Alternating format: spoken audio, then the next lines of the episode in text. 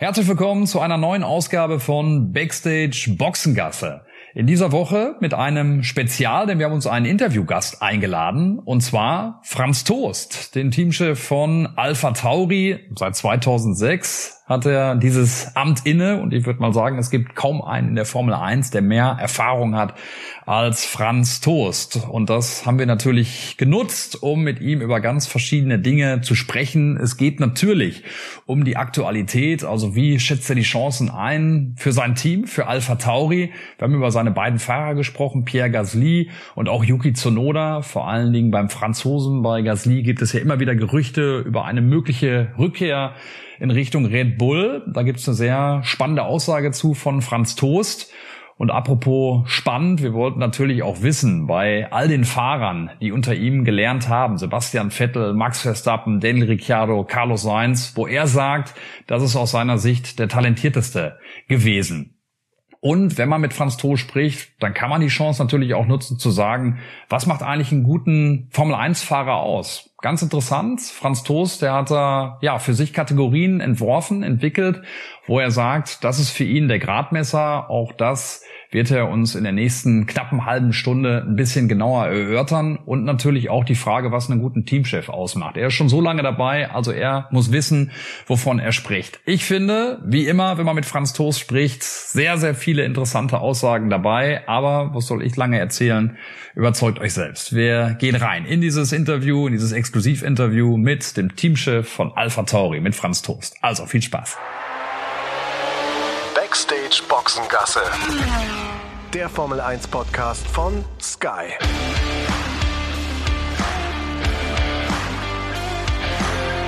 Mit Sascha Roos, Peter Hardenacke und Sandra Baumgartner.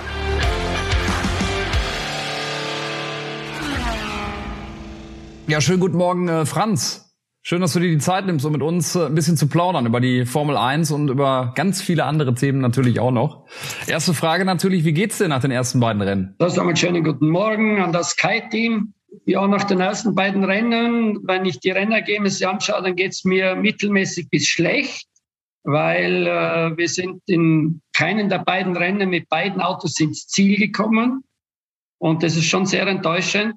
Vor allen Dingen, weil wir ja beim Testen sowohl in Barcelona als auch äh, in Bahrain überhaupt keine Haltbarkeitsprobleme hatten und dann plötzlich in Bahrain beim Pierre Gasly eine brennende Batterie und äh, in Saudi-Arabien haben wir beim Yuki Tsunoda eigentlich zwei Motorschäden gehabt. Ja. Von daher kann ich natürlich alles andere als zufrieden sein. Macht dir das Sorgen?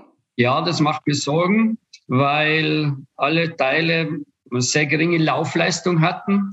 Und wir wissen, dass die Anzahl der Aggregate, die wir einsetzen dürfen, sehr limitiert sind. Von daher mache ich mir Sorgen und äh, der Yuki wird da sicherlich äh, leider einige Male von ganz hinten starten müssen, weil wir äh, dann die Power Unit wechseln müssen. Franz, also dann heißt das auch für dich, ähm, nach so zwei Rennen äh, wie jetzt Bahrain und Saudi-Arabien, hast du eigentlich keine Zeit, mal ein bisschen abzuschalten, was anderes zu machen, sondern du bist auch, wenn du zurückkommst nach Hause, 24 Stunden im Formel-1-Modus? Ja, ich hoffe, dass ich 365 mal 24 Stunden im Formel-1-Modus bin. Ich wüsste eigentlich gar nicht, was ich da anders machen soll. da habe ich kein Problem damit. Nein, aber äh, ich habe den Modus etwas unterbrochen. Ich habe das MotoGP-Rennen angeschaut, Argentinien, ja, und äh, war sehr interessant. Und ich freue mich, dass Aprilia gewonnen hat mit äh, Alex, ja, mit Espargaro, ja, weil ich kenne da einen Teammanager sehr gut. Äh, Massimo Rival hat ja bei uns bei Toro Rosso mal gearbeitet und deshalb freue ich mich da besonders. Sehr schön. Dann hast du ja doch irgendwie auch nochmal ein anderes äh, Hobby außer Formel 1.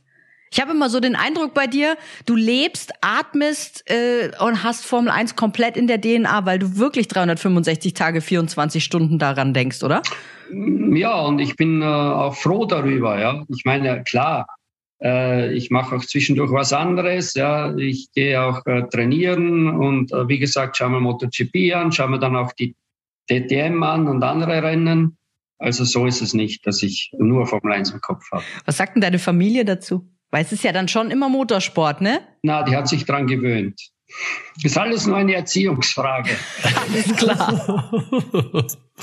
hast du ja auch dann lange darauf hingearbeitet, Franz. Aber wenn wir dann nochmal aufs, ähm, auf Sportliche dann auch ähm, zurückgucken, die Regeländerungen, ähm, die haben ja schon auch ein bisschen was äh, bewirkt. Äh, ne, es gibt ja schon auch ein paar Überraschungen mit, mit dem Haas-Team, mit Alpha, die gut unterwegs sind. Äh, wenn du jetzt nochmal auf eure Situation guckst, abgesehen von, von den Problemen, die ihr habt, was Zuverlässigkeit anbetrifft, glaubst du, dass ihr ja dann auch zu den Teams gehört, die zu den Gewinnern gehören? Oder wo würdet ihr euch einsortieren? Ja, Haas und Alpha profitieren natürlich von der super guten Bauer-Unit, die Ferrari gebaut hat. Äh, aber ich denke schon, dass wir, und ich hoffe es zumindest, dass wir äh, vor diesen beiden Teams äh, am Ende des Jahres sein werden. Der Kampf im Mittelfeld ist noch enger geworden. Also man darf sich da überhaupt keine Fehler leisten. Und wir müssen auch schauen, dass wir seitens der Weiterentwicklung das Auto schneller machen um eben diese Performance äh, zeigen zu können, die wir auch äh, im letzten Jahr gezeigt haben. Und da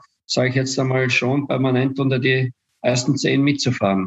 Was die Zuverlässigkeit anbetrifft, du hast ja gerade auch gesagt, bei den Tests war da gar nichts von zu sehen. Äh, in Barcelona nicht, in Bahrain auch nicht. Wie, wie erklärst du dir das, dass da jetzt äh, ja diese, diese Fehlerchen sich eingeschlichen haben? Da tue ich mich selber momentan noch schwer, Erklärungen abzugeben, weil ich muss noch die Analyseberichte abwarten, was äh, ähm, die Hersteller dazu sagen. Zum Beispiel die Batterie, die kann ja nicht äh, zurückgeflogen werden nach Japan, sondern die muss ja mit dem Schiff transportiert werden wegen äh, Dangerous Goods. Das heißt, das dauert also noch. Und äh, die Motoren betreffend habe ich auch noch keinen Bericht vorliegend. Und erst wenn das vorliegt, wenn dann äh, klar ist, warum das alles passiert ist, es kann ja Materialfehler sein, es kann ein Montagefehler sein. Äh, dann äh, können wir uns ein genaueres Bild machen und äh, hoffentlich dann darauf reagieren. Was glaubst du, wie lange dauert das? Also ich meine, wenn ich jetzt höre, dass das mit dem mit dem Schiff da transportiert wird, die Batterie, dann ist das ja auch eine gewisse Zeit unterwegs. Da muss man die Analyse noch machen. Also wann ungefähr rechnest du mit diesen Analyseberichten? Bis in einen Monat circa. Wow, das ist ganz schön lang, ne? Ja, das ist viel zu lang, aber das ist einfach so. Franz, wenn wir auf eure Paarung gucken mit Pierre Gasly und äh, Yuki Tsunoda, der Yuki hatte im letzten Jahr, in seinem ersten Jahr hier und da noch äh, ja Probleme, was die Konstanz anbetrifft. Ähm, ich habe ja auch schon viele Interviews äh, mit dir geführt. Du sagst mal, junge Fahrer, die brauchen drei Jahre, bis sie dann soweit sind, wirklich vollkommen in der Formel 1 ähm, angekommen zu sein. Auf diesem Weg, den der Yuki da zurückzulegen hat, wo siehst du ihn da gerade? Er ist planmäßig unterwegs. Also ich denke, dass da äh, Yuki, gerade jetzt was ähm, die Erfahrungswerte betrifft, was das Verständnis der Technik betrifft, was die Zusammenarbeit mit dem Team betrifft, das Verständnis auch generell äh, die Formel 1 betreffend sehr, sehr gute Fortschritte gemacht hat. Und er ist für mich auf dem richtigen Weg und äh, wir müssen ihm nur ein kompetitives und äh, haltbares Auto zur Verfügung stellen, dann wird er auch seine Leistungen zeigen. Das liegt also am Team. Der Yuki ist okay.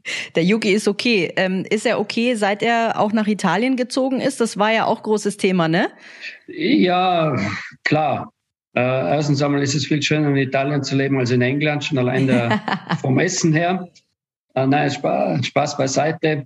Klar, war das damals wichtig, den Yuki äh, zu uns zu holen und ähm, sich fast täglich mit ihm zu beschäftigen. Das war ja vor allem Aufgabe äh, der Techniker. Und äh, da hat er sehr, sehr viel gelernt und äh, ist mit äh, den technischen äh, Beratern zusammengesessen, also mit seinen Leuten, die für die Datenanalyse zuständig sind, mit seinem Renningenieur.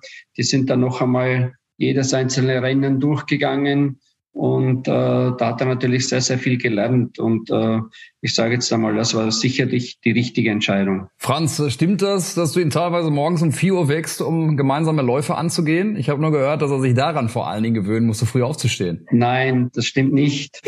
äh, und hier stehe ich auch nicht auf. Nein, äh, das stimmt nicht.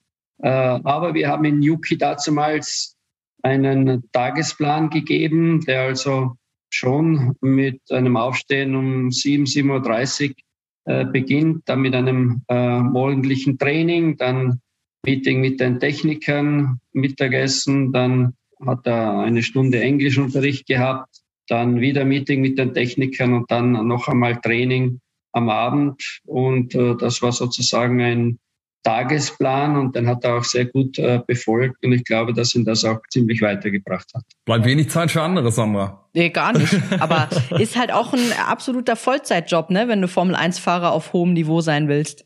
Natürlich. Äh, Formel 1-Fahrer, äh, das sage ich auch immer, müssen sich wirklich intensiv mit dieser Materie auseinandersetzen. Das ist nicht damit getan, am Wochenende zum Rennen zu kommen und dann ein paar Runden zu fahren, und wieder nach Hause zu fliegen. Nein, das ist ein Fulltime-Job. Und ähm, ich meine, die Fahrer haben es jetzt, ohne dies sage ich jetzt nochmal etwas leichter, als es früher der Fall war. Früher sind die Fahrer am, am Sonntag nach dem Rennen zum Test geflogen, also Barcelona oder Jerez, wie auch immer. Dann wurde dort drei Tage getestet und dann sind sie zurück nach Hause und dann ging es weiter zum nächsten Rennen. Diese Tests gibt's ja jetzt nicht mehr. Ja. Und das ist auf der einen Seite ein Riesennachteil, vor allem also für junge Fahrer, weil ihnen da natürlich Kilometer abgehen und äh, das beste Training ist immer das Fahren selbst.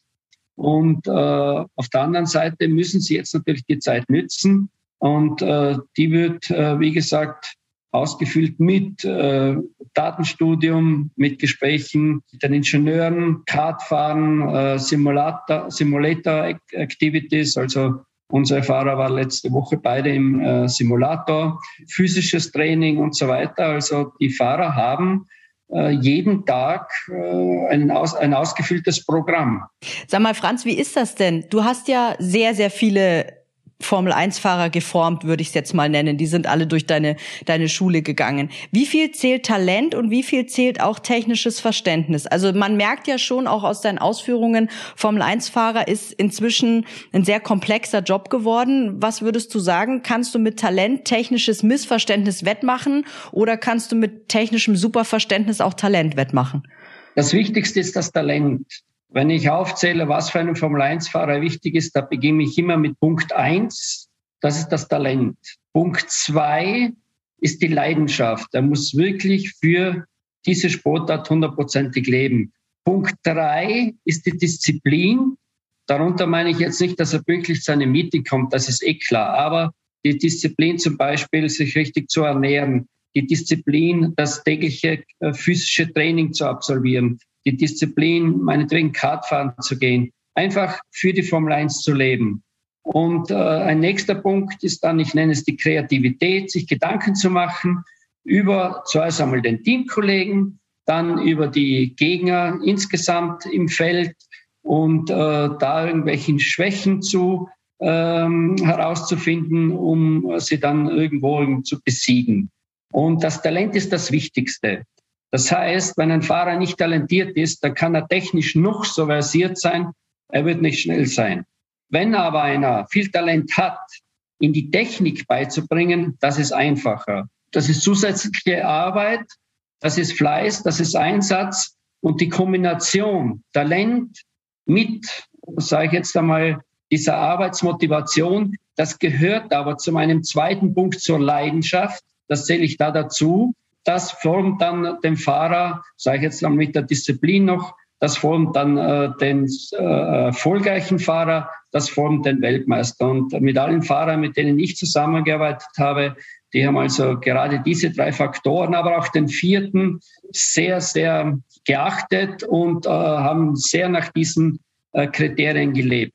Franz, wenn du all deine Fahrer nochmal so Revue passieren lässt, waren ja wirklich große Namen dabei. Sandra hat es ja auch gerade gesagt. Sebastian, ähm, unter anderem Max Verstappen, Carlos Sainz, Daniel Ricciardo, Pierre Gasly jetzt oder auch Yuki Tsunoda. Wer war der Fahrer, wo du sagen würdest, der hatte das größte Talent?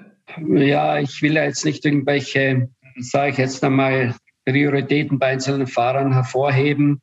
Aber sicher war der Max vom reinen Talent her der schnellste ich sage jetzt einmal, dass äh, auch ein Pierre Gasly, ein Yuki Tsunoda, ein Carlos Sainz und, äh, und viele andere, dass die natürlich auch äh, mit diesem Talent gesegnet sind. Ansonsten hätten sie nicht diese Erfolge erreicht und ansonsten würden sie nicht in der Formel 1 fahren und vor allem auch bei sehr, sehr guten Teams äh, in Amt und Würden stehen. Jetzt hast du Sebastian vergessen aufzuzählen, Franz. Sebastian natürlich auch, gehört auch da dazu, ja. Deshalb noch einmal, ich äh, mag danach keine solche Wertigkeitsskala aufzählen, weil man darf eins nicht vergessen.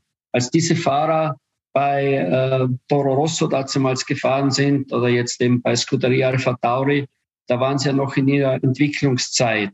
Und äh, Fahrer, und das ist das ganz Entscheidende, äh, die entwickeln sich ja weiter im Laufe der Zeit. Ja. Und die Fahrer, die jetzt so erfolgreich sind, die haben dann auch, wie gesagt, die vorher genannten Faktoren äh, richtig verinnerlicht, haben danach gelebt und haben dadurch auch die entsprechenden Erfolge gefeiert und werden hoffentlich noch viele feiern. Sag mal, wie viel Kontakt hast du zu deinen ehemaligen Schützlingen. Also irgendwann sind die ja Flügge geworden, sind zu anderen Teams gewechselt, aber ich glaube schon, dass, ähm, dass sie dir auch sehr viel zu verdanken haben. Wie, wie, wie oft sprichst du denn so privat noch mit denen? Sie haben mir eigentlich gar nichts zu verdanken. Verdanken haben sie es dem Team und Red Bull. Privat spreche ich eigentlich sehr wenig mit den Fahrern. Wenn ich die Fahrer auf der Rennstrecke treffe, dann, ähm, ja, wie geht's? Und das übliche, sage ich jetzt einmal, äh, der übliche Gedankenaustausch, aber nichts Besonderes. Ich bin äh, nicht der Typ, der da jetzt äh, prinzipiell Leute da anruft, um da irgendwelche Smalltalks zu machen. Das ist eigentlich nicht meine Stärke. Ich bin da eigentlich, sage jetzt einmal, sehr fair und unfair. Ich rufe nur an, wenn ich was brauche direkte Linie, würde ich sagen. Ja, aber Franz, ja. ich glaube, mit, Sebast mit, Sebastian hast du schon ein engeres Verhältnis, oder? Euch habe ich schon auch mal gesehen, dass ihr auch in Singapur mal, ich glaube, da war es 2019, dass ihr mal zusammen saßt. Äh, also da hast ja, du schon ja, engeren das, Draht, ne? Das, das, kommt schon vor, ja, dass man sagt, okay, gehen wir heute zusammen Abendessen und so, das schon, ja. Das kommt immer wieder mal vor. Mit Sebastian bin ich auch schon ein paar Mal Skifahren gewesen, ja.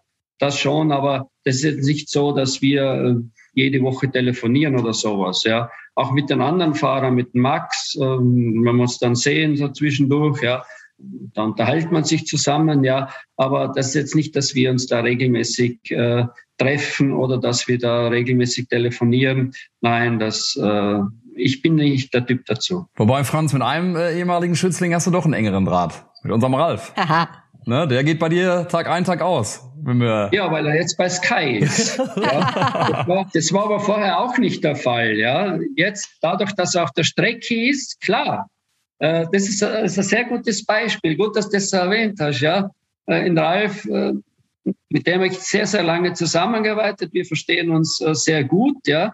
Aber dann war er, sagen wir mal, fünf, sechs, sieben, acht Jahre komplett verschwunden. Ja da haben wir vielleicht einmal im Jahr telefoniert. Jetzt ist er auf der Strecke, auf der Rennstrecke, ja, ähm, in meinem Wohnzimmer. und da, da, ähm, da sieht man sich und dann unterhält man sich. Ja. Das ist ein richtig gutes, typisches Beispiel, wie das bei mir abläuft. und versorgt uns mit Red Bull. Aber Franz, äh, nimm uns doch mal so ein bisschen mit, weil der Ralf will uns immer wenig erzählen. Ihr habt ja auch ein äh, Jahr zusammen in Japan äh, gewohnt, ne? Als der Ralf die Formula Nippon äh, gefahren ist. Wie war denn das damals, eure, eure Wohngemeinschaft? Bevor Franz Toast diese Frage beantwortet, gibt's noch das für euch. Die komplette Formel 1-Saison 2022, die könnt ihr nämlich live und exklusiv äh, auf Sky erleben. Seid bei allen Formel 1-Rennen live und ohne Werbeunterbrechung mit dabei. Verpasst keine Momente des Trainings und des Qualifyings.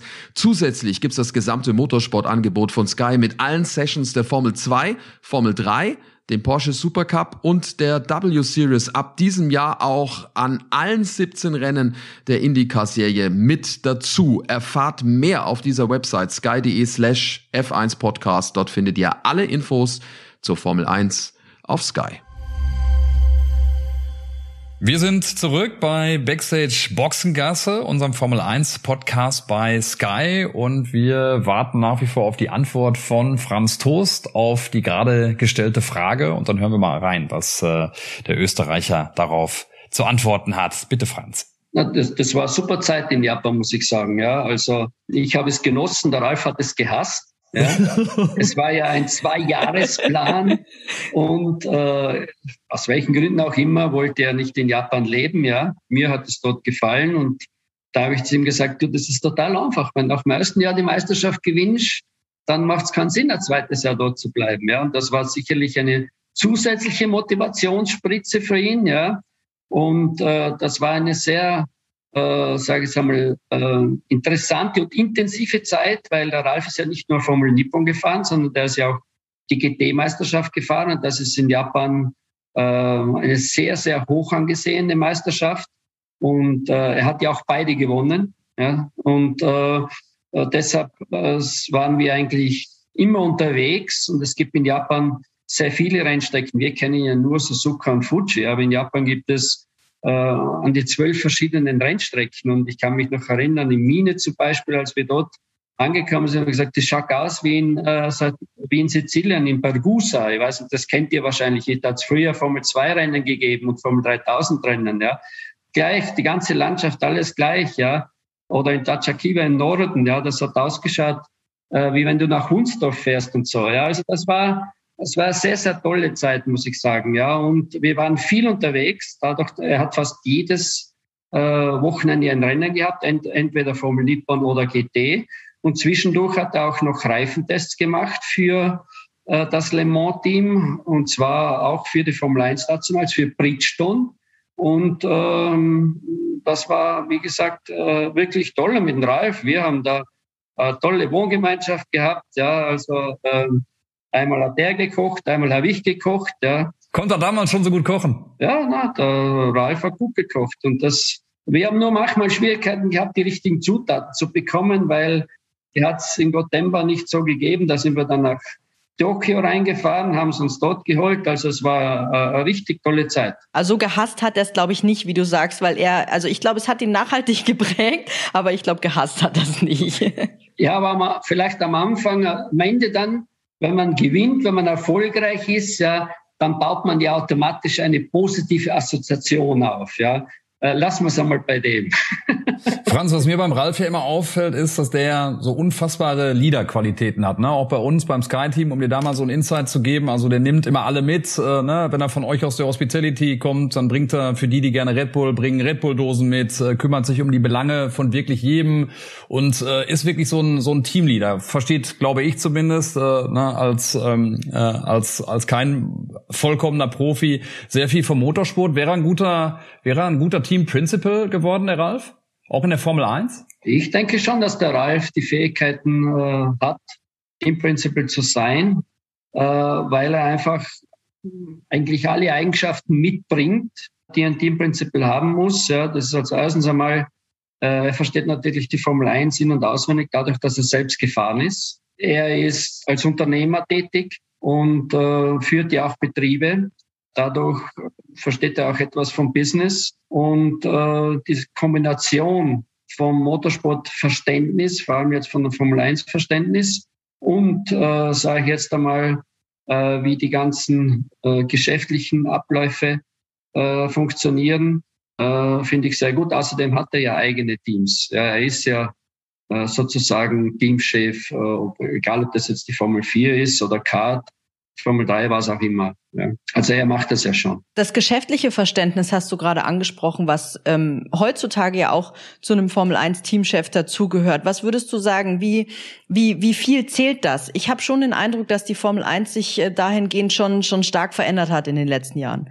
Ja, das, das ist äh, die Basis. Wir haben jetzt gerade vor wenigen Minuten ein Meeting gehabt mit der Finanzabteilung und so weiter äh, bezüglich der Cost Cap ja, weil das muss man gleich von Anfang an alles unter Kontrolle halten. Und äh, heute am Nachmittag habe ich ein Meeting mit den Marketingleuten. Da geht es also dann um Sponsorgelder. Also der heutige Tag zeigt schon, ist äh, zu 70 Prozent äh, mit äh, Finanzierung, äh, mit Marketing und so weiter äh, ausgelastet. Also es ist ein ganz, ganz wichtiger Punkt. Ja.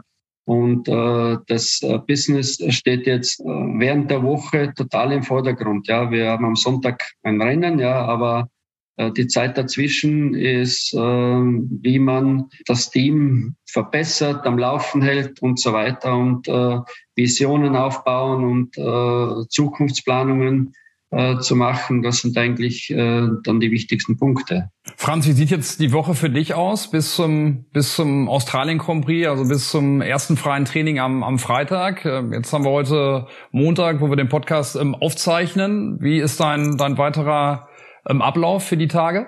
Also heute, wie gesagt, ist der Terminplan, der, der Terminplan voll mit äh, den verschiedensten äh, Themen.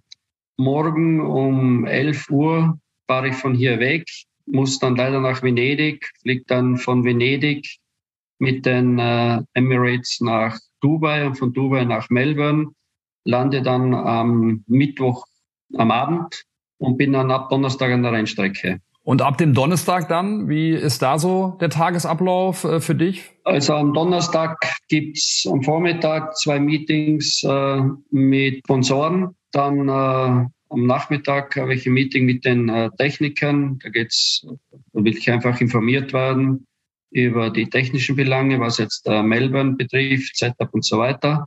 Und äh, dann gibt's Pressetermine haben sie mir ziemlich viel da reingeschoben, habe ich gesehen. Ja. Und äh, am Freitag dann wie gehabt. Da ist dann sowieso alles genau geplant. Wann endet dann für dich so ein Tag auch nach, äh, nach den freien Trainings? Ähm, also nach so einem zweiten freien Training? Äh, bist du da der Letzte, der, der geht? Ähm, wie stellt sich das da? Na, nicht der Letzte. Es kommt jetzt darauf an, wann wir fahren. Äh, aber ich sage jetzt einmal, wenn das zweite Training so um, um, um 16, 17 Uhr ist in diesem Bereich, ja, äh, dann dauert der Tag meistens so bis 23, 24 Uhr. Wenn wir später, wenn das freie Training später endet, dann geht es natürlich bis um 1, 2, aber das ist, das ist ja normal. Das ist dann diese Parallelverschiebung. Dafür beginnen wir ja dann am nächsten Tag etwas später. Wenn wir jetzt schon über das anstehende Wochenende sprechen, sag mal, wie geht's eigentlich dem Pierre? Der hatte ja in Saudi-Arabien gerade im, im, in den letzten Runden starke, starke Probleme. Ähm, wisst ihr schon, was, was er hat? Beziehungsweise ist er wieder fit? Was, was war da los? Der war schon gleich danach dann wieder fit. Nein, das äh, kann sein, dass er da etwas gegessen hat, äh, was der Magen nicht so gut vertragen hat. Aber äh, wir haben ihn ja dann gleich anschließend äh, von unserem Arzt untersuchen lassen und das alles okay. Und ich habe auch mit ihm gesprochen anschließend noch, also passt alles. Franz, wenn wir über Pierre sprechen, über Yuki haben wir ja gerade schon so ein bisschen auch gesprochen. Wie siehst du, wie siehst du seine Entwicklung? Ich denke mir immer so, wenn ich auf die Situation auch bei Red Bull gucke, äh, die Situation neben Max, wo man ja viel versucht hat, bis jetzt hin zu, zu Sergio Perez, dass ähm, Red Bull da ein bisschen zu schnell gehandelt hat. Ich mein mein Gefühl ist, dass man länger an Pierre hätte hätte festhalten können. Jetzt ist ja nach wie vor auch in der Diskussion, ob der Pierre dann vielleicht doch mal irgendwann wieder zurückkommt, wenn die Zeit von Sergio vielleicht mal ausläuft ähm, bei Red Bull. Wie siehst du das ganze Thema rund um, um Pierre Gasly? Ja, der Pierre ist einfach damals zu früh zu Red Bull gekommen. Er war ja nur ein Jahr bei uns.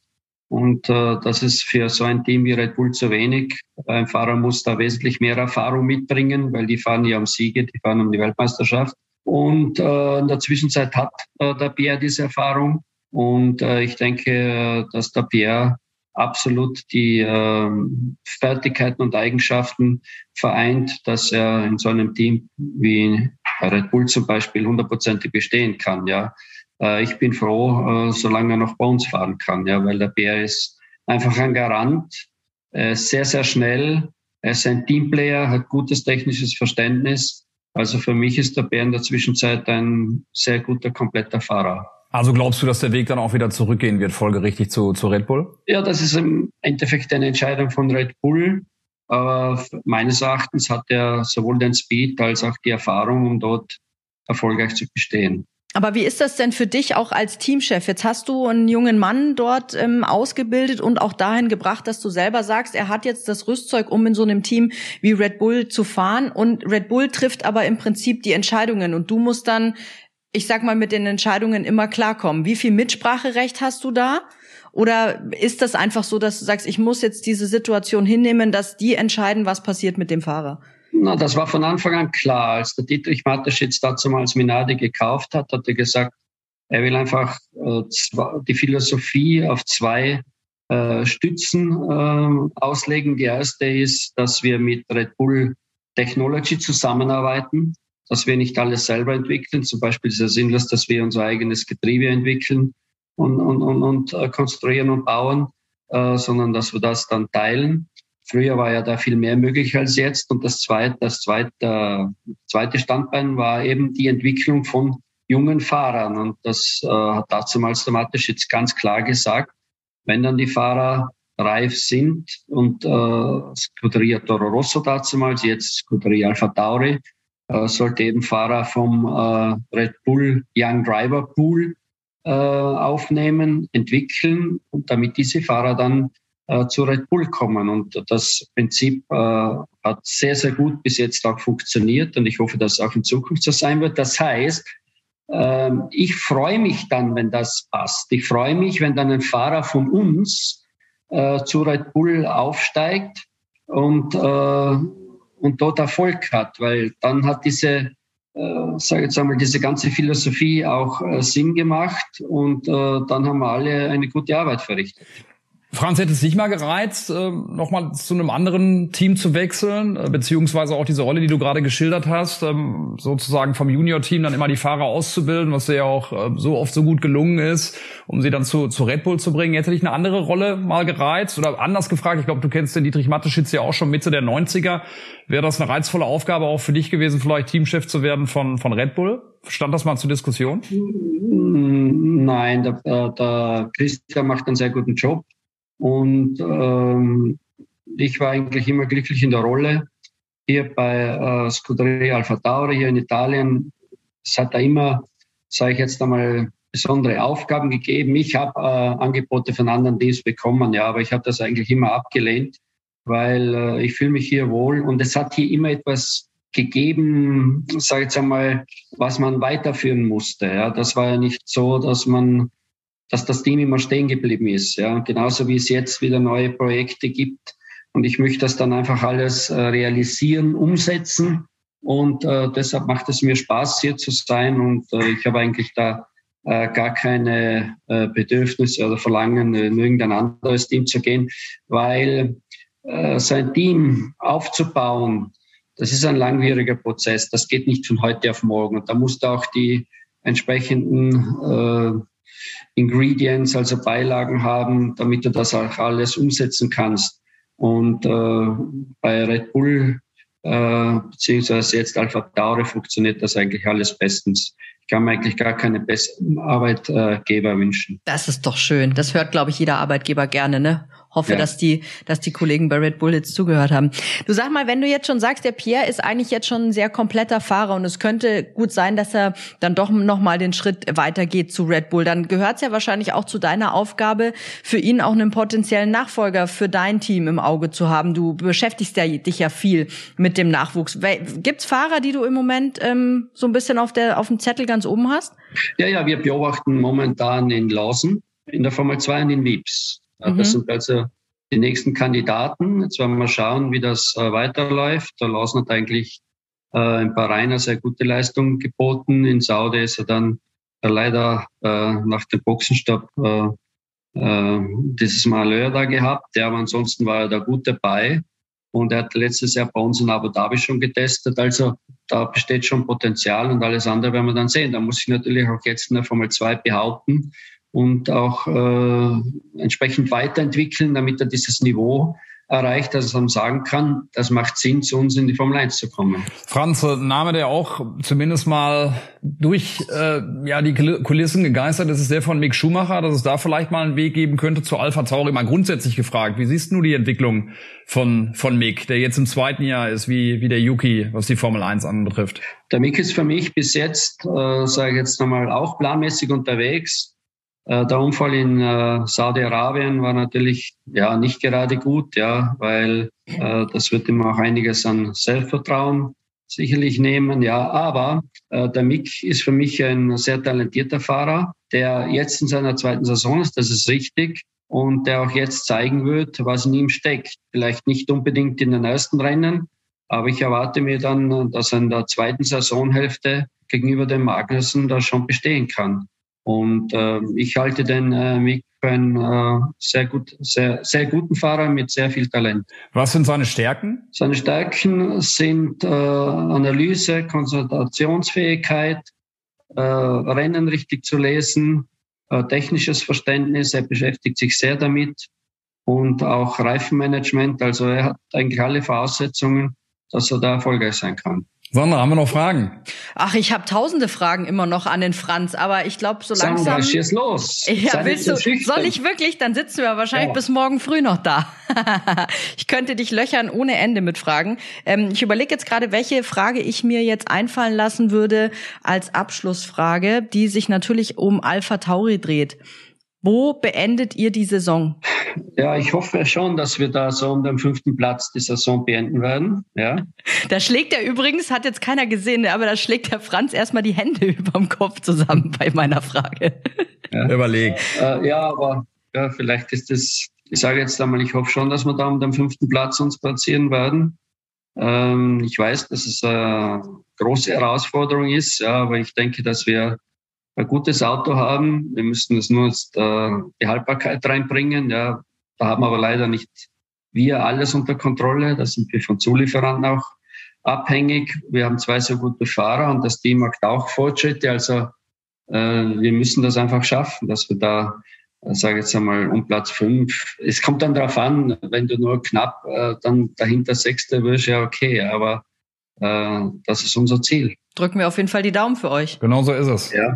Sagen wir danke für deine Zeit und sehen uns in Australien. Wir sehen uns in Australien in alter Frische. Alles Gute an alle zusammen. Dankeschön. danke, ciao. Franz. Vielen Dank, Franz. Ciao, ciao. Tschüss, gute Zeit. Ciao. Danke euch auch. Das war's mit unserer aktuellen Ausgabe von Backstage Boxengasse. In dieser Woche also mit einem Spezial, das Interview mit Franz Toast. Wir hoffen, dass es euch gefallen hat und wir hoffen natürlich auch, dass ihr dann, wenn es losgeht mit dem Australian Grand Prix, dann auch wieder fleißig mit dabei seid. Danke für eure Unterstützung und ein Hinweis haben wir natürlich auch noch für euch und zwar die Glanzparade. Super Format, was äh, die Fußball-Bundesliga anbetrifft und viele Themen darüber hinaus. Jeden Montag abrufbar, überall da, wo es Podcasts gibt, aber auch im linearen TV zu sehen, und zwar montags um 18.30 Uhr auf Sky Sport Bundesliga 1. Backstage Boxengasse ist eine Produktion der Podcastbande im Auftrag von Sky.